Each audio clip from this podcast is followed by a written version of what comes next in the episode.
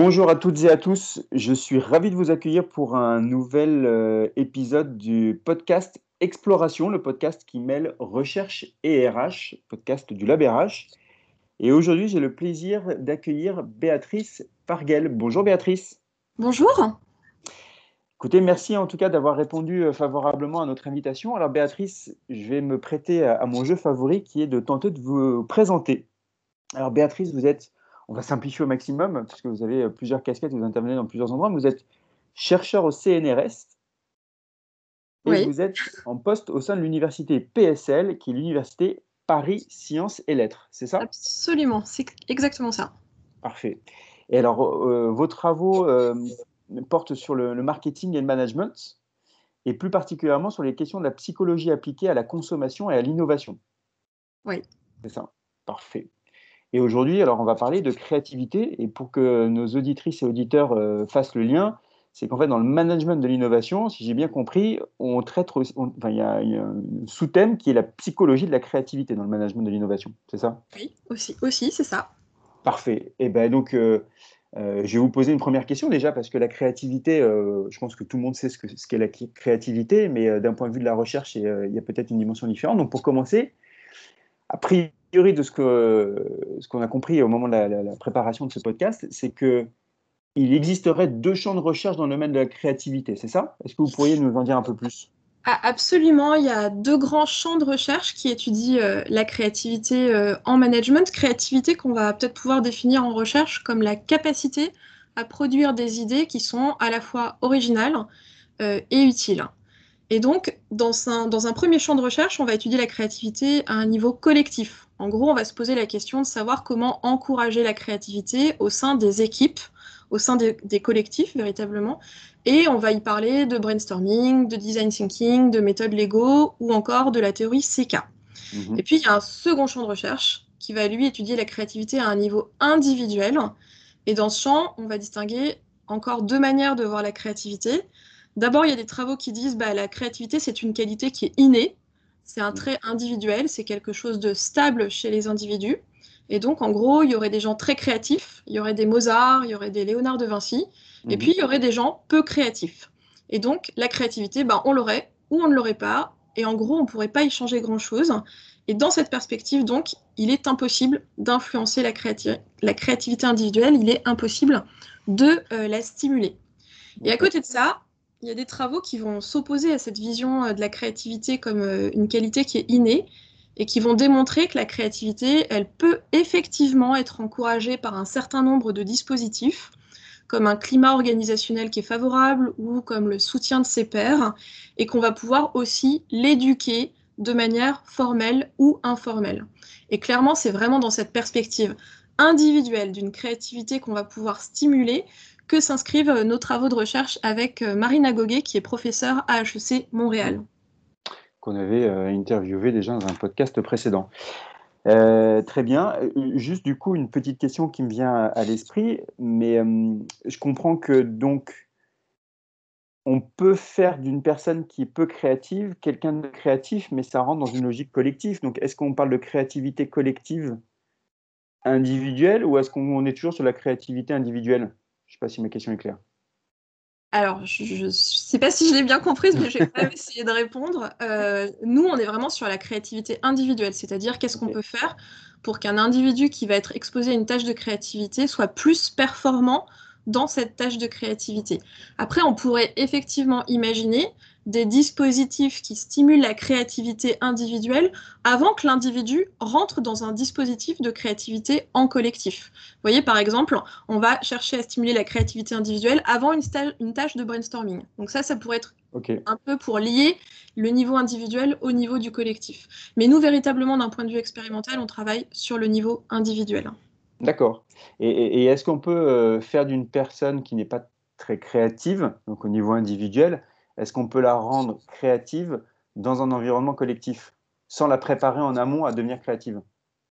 Euh, absolument. Il existe des dispositifs, et c'est vraiment la question qu'on s'est posée nous, c'était euh, la question des dispositifs frugaux euh, en organisation qui pourrait potentiellement rendre une personne plus créative sans avoir à investir dans un dispositif de formation spécifique qui serait beaucoup plus lourd.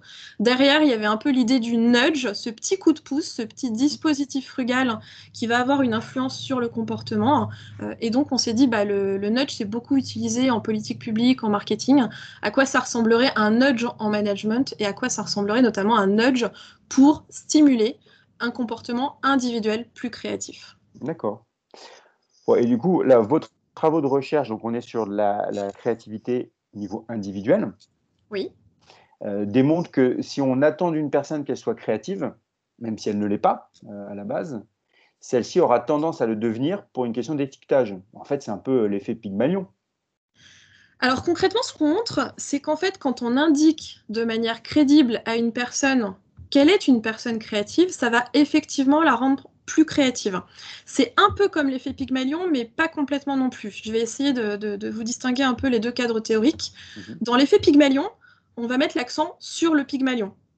Et on mhm. va considérer que les attentes du Pygmalion à l'égard de l'individu va influencer les comportements spécifiques du Pygmalion, c'est-à-dire qu'en fait le Pygmalion va apporter, du fait de ses propres attentes, un soutien spécifique à l'individu. Et ce sont précisément ces comportements de soutien spécifiques qui vont donner confiance à l'individu dans sa capacité créative et ainsi le rendre plus performant, notamment en créativité. Donc on voit bien que dans l'effet Pygmalion, l'accent il est mis sur le Pygmalion.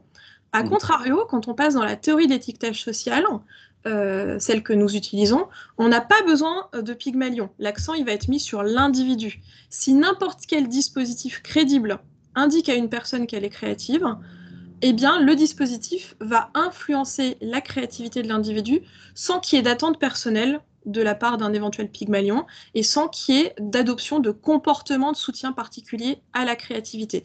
Donc on voit qu'à ce titre, la théorie de l'étiquetage social, elle met l'accent sur l'individu, l'effet pygmalion, c'est vraiment l'accent sur le pygmalion, et donc de fait, ces deux cadres théoriques vont différer sur ce point-là. En revanche, là vous avez raison, c'est que les deux cadres théoriques, ils se retrouvent sur un point qui est important, c'est qu'en fait, ils reposent tous les deux sur le fait de développer la confiance de l'individu en sa capacité créative. À mmh. chaque fois, pour chacun de ces cadres, il y a cette variable qui va être extrêmement importante pour générer la performance euh, en créativité in fine. Mais dans l'effet Pygmalion, c'est les comportements de soutien du Pygmalion qui apportent cette confiance, alors que dans notre travail, en fait, cette confiance, elle est apportée par la modification de la manière dont l'individu se perçoit lui-même. Et en fait, c'est pour ça qu'il faut étiqueter une personne comme étant une personne créative, mais le faire de manière crédible, crédible parce que c'est quand cette étiquette est crédible que la personne va effectivement se percevoir elle-même comme plus créative, ensuite gagner en confiance dans sa capacité créative et, in fine, surperformer en créativité. Donc il y a des points de recoupement de ces deux théories, mais en fait l'une met l'accent sur le Pygmalion, l'autre sur l'individu, et ça passe pas exactement par les mêmes euh, variables. D'accord, très clair. Et ok. Mais euh, du coup, comment vous y êtes prise pour, euh, pour mesurer tout cela? Alors en fait, on a procédé de manière expérimentale. Moi, je suis une spécialiste de l'expérimentation en sciences sociales. Et concrètement, on a procédé avec une première expérimentation en quatre temps. Alors dans un premier temps, on a soumis tous nos sujets à un questionnaire de personnalité créative. Et euh, ça, c'était une, phase extrêmement importante euh, parce qu'il fallait qu'on construise la crédibilité de notre étiquette. Vous êtes une personne créative. Comme je l'ai dit à l'instant, euh, une étiquette non crédible ne peut pas fonctionner. Donc ce mmh. premier temps de questionnaire est précisément justement pour construire la crédibilité de notre étiquette. Ensuite, dans un second temps, on a vraiment joué au petit chimiste. En gros, on a placé euh, aléatoirement tous nos sujets dans deux tubes à essai qui ne recevaient pas le même traitement. Concrètement, on a dit au sujet du premier tube à essai que leur réponse au questionnaire de personnalité permettait d'affirmer qu'ils étaient dans les 10% les plus créatifs de la population. Et on n'a rien dit au sujet du second tube à essai. En gros, ce second tube à essai, c'est notre tube de contrôle, si on fait une petite analogie avec les sciences expérimentales en sciences dures. Mhm. Alors, bien sûr, cette affirmation, elle repose sur rien. Tous les individus du premier tube la recevaient indépendamment de leur réponse au questionnaire et aucun individu du tube de contrôle ne la recevait, quelle que soit euh, leur réponse au euh, premier questionnaire. Et puis après, dans un troisième temps, euh, on a demandé à tous nos sujets, quel que soit leur tube, de participer à une tâche de créativité. Et en l'occurrence, on a travaillé sur la tâche de l'œuf, qui est une tâche d'idéation très classique dans la littérature et qui a été euh, largement codifiée par euh, les chercheurs de l'école des mines de Paris. Et après la participation à cette tâche de créativité, en fait, on a transformé toutes les réponses de nos individus, de nos sujets, en termes de score de créativité individuelle. Et on a pu vérifier Youpi que les individus qui étaient étiquetés comme créatifs obtenaient un meilleur score de créativité que les individus euh, du groupe de contrôle. Donc ça, c'est pour la première expérimentation. Et puis après, on en a conduit une seconde derrière. Euh, et la seconde, elle était justement pour vérifier un peu le mécanisme psychologique à l'œuvre dans cet effet, à savoir que lorsqu'on dit à une personne qu'elle est créative, ça modifie bien la manière dont elle se perçoit elle-même. Et c'est cette modification de perception de soi qui développe euh, la confiance dans sa capacité à accomplir des tâches créatives et partant qui va rendre euh, la personne effectivement plus créative. Donc vraiment un dispositif de nature expérimentale comme on pourrait l'avoir en sciences dures. Mmh, très bien. Juste alors, euh, la tâche de l'œuf, c'est quoi? C'est facile à expliquer. Alors, la tâche de l'œuf, c'est une tâche, euh, assez amusante. Elle peut être utilisée en icebreaker ou, euh, euh, utilisée pour notamment des recherches sur la créativité individuelle. C'est une tâche qui consiste à donner un, un, temps, un temps défini aux individus pour qu'ils trouvent le maximum de solutions originales pour qu'un œuf lâché de 10 mètres ne se casse pas. Et en fait, ce qui est intéressant dans les travaux de l'école des mines et notamment dans les travaux de Marina Goguet, c'est qu'en fait, elle a pu euh, codifier euh, toutes les réponses possibles à cette tâche en termes de euh, biais de fixation. Donc en gros, 80% des réponses qui peuvent être apportées à cette tâche relèvent du biais de fixation. C'est-à-dire que les gens vont penser au fait qu'il faut ralentir la chute de l'œuf, il faut l'amortir par exemple. Et puis il va y avoir des solutions non fixées, non fixantes, comme par exemple euh, de lâcher la poule avant qu'elle ait pondu l'œuf, ou alors de le lâcher lâcher l'œuf dans un, environnement euh, où euh, on n'a pas de gravité, ou alors d'utiliser les services de Superman, ou alors de prier, etc. Mmh. Donc en fait, on est capable de codifier toutes ces réponses en termes de niveau de créativité de chaque réponse, et c'est ça qui nous permet, in fine, à nous, de calculer un score individuel de créativité pour chaque individu, donc après euh, ses réponses à la tâche de l'œuf. Très bien, merci. Du coup, alors si on vient dans le monde de l'entreprise, et si on pousse la logique de votre recherche, a priori, il y aurait dans les entreprises tout un tas d'individus, un tas de collaborateurs et collaboratrices labellisés, entre guillemets, comme non créatifs, qui auraient un potentiel de contribution à la vie de leur entreprise bien plus important que ce à quoi on les assigne. Alors oui, absolument. Mais alors avant de passer directement au, domaine de, l'entreprise, euh, on a d'abord euh, eu une contribution qui était sur le plan scientifique et on était plutôt contente avec Marine mmh. d'avoir fait progresser les connaissances dans le champ de la créativité. En fait, c'est vraiment la première fois qu'on mobilise la théorie de l'étiquetage social dans le champ du management de l'innovation. Donc ça, c'était un peu notre première euh, contribution plus en tant que chercheur. Et puis après, vous avez raison, on peut passer au plan euh, plus opérationnel, en quoi ça intéresse finalement euh, les organisations et notamment les entreprises. Parce qu'on peut observer tout de suite, c'est que cette, cette technique de l'étiquetage social en créativité, elle est très frugale. Hein. C'est véritablement un nudge. Un nudge, c'est un dispositif frugal. Et que donc, elle peut être hyper facile à mettre en place dans des situations où, par exemple, on aurait un besoin en créativité mais on n'aurait pas forcément un soutien organisationnel spécifique. Donc, par exemple, je suis dans un petit service, je suis dans une petite entreprise, je suis peut-être dans une start-up qui vont avoir euh, donc euh, des contraintes spécifiques. Euh, et donc, dans ce cas-là, ce genre de dispositif très frugal peut avoir son intérêt. Et puis ça peut aussi avoir un intérêt quand on a un besoin de réponse rapide.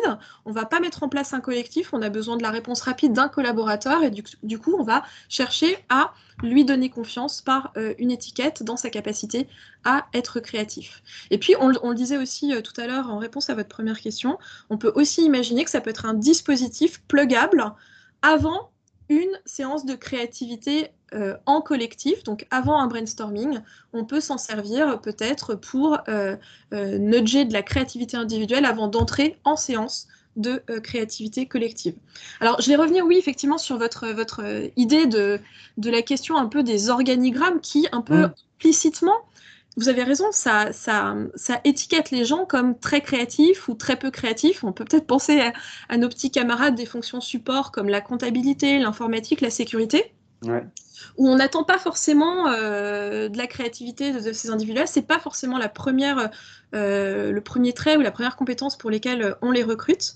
Euh, or, ce qu'on peut, ce sur quoi on peut se mettre d'accord, c'est qu'en fait, dans tout, dans toute organisation, dans tout type de service, y compris pour les plus petites opérations de support, on peut avoir un besoin de créativité au quotidien.